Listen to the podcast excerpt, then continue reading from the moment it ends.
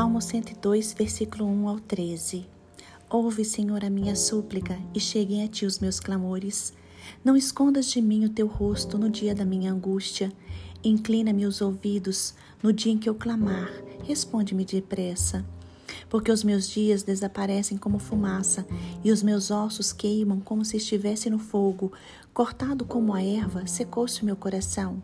Até me esqueço de comer o meu pão. Os meus ossos já se apegam à pele por causa do meu dolorido gemer.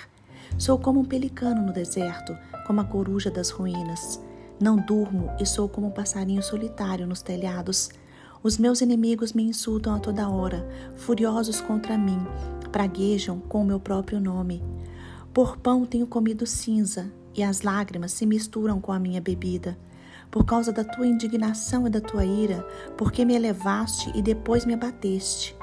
Como a sombra que declina, assim são os meus dias, e eu vou secando como a relva.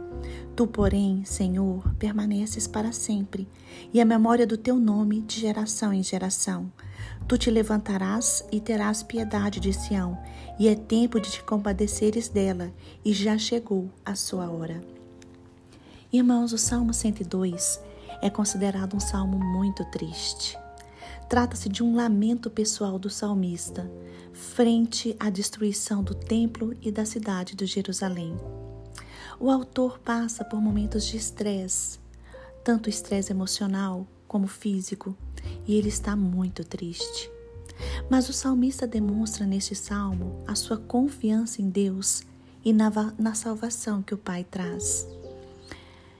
Hoje, faça como o salmista e clame ao Senhor porque Deus está no controle de tudo e de todas as coisas. Creia que o Senhor é eterno, que ele jamais passará.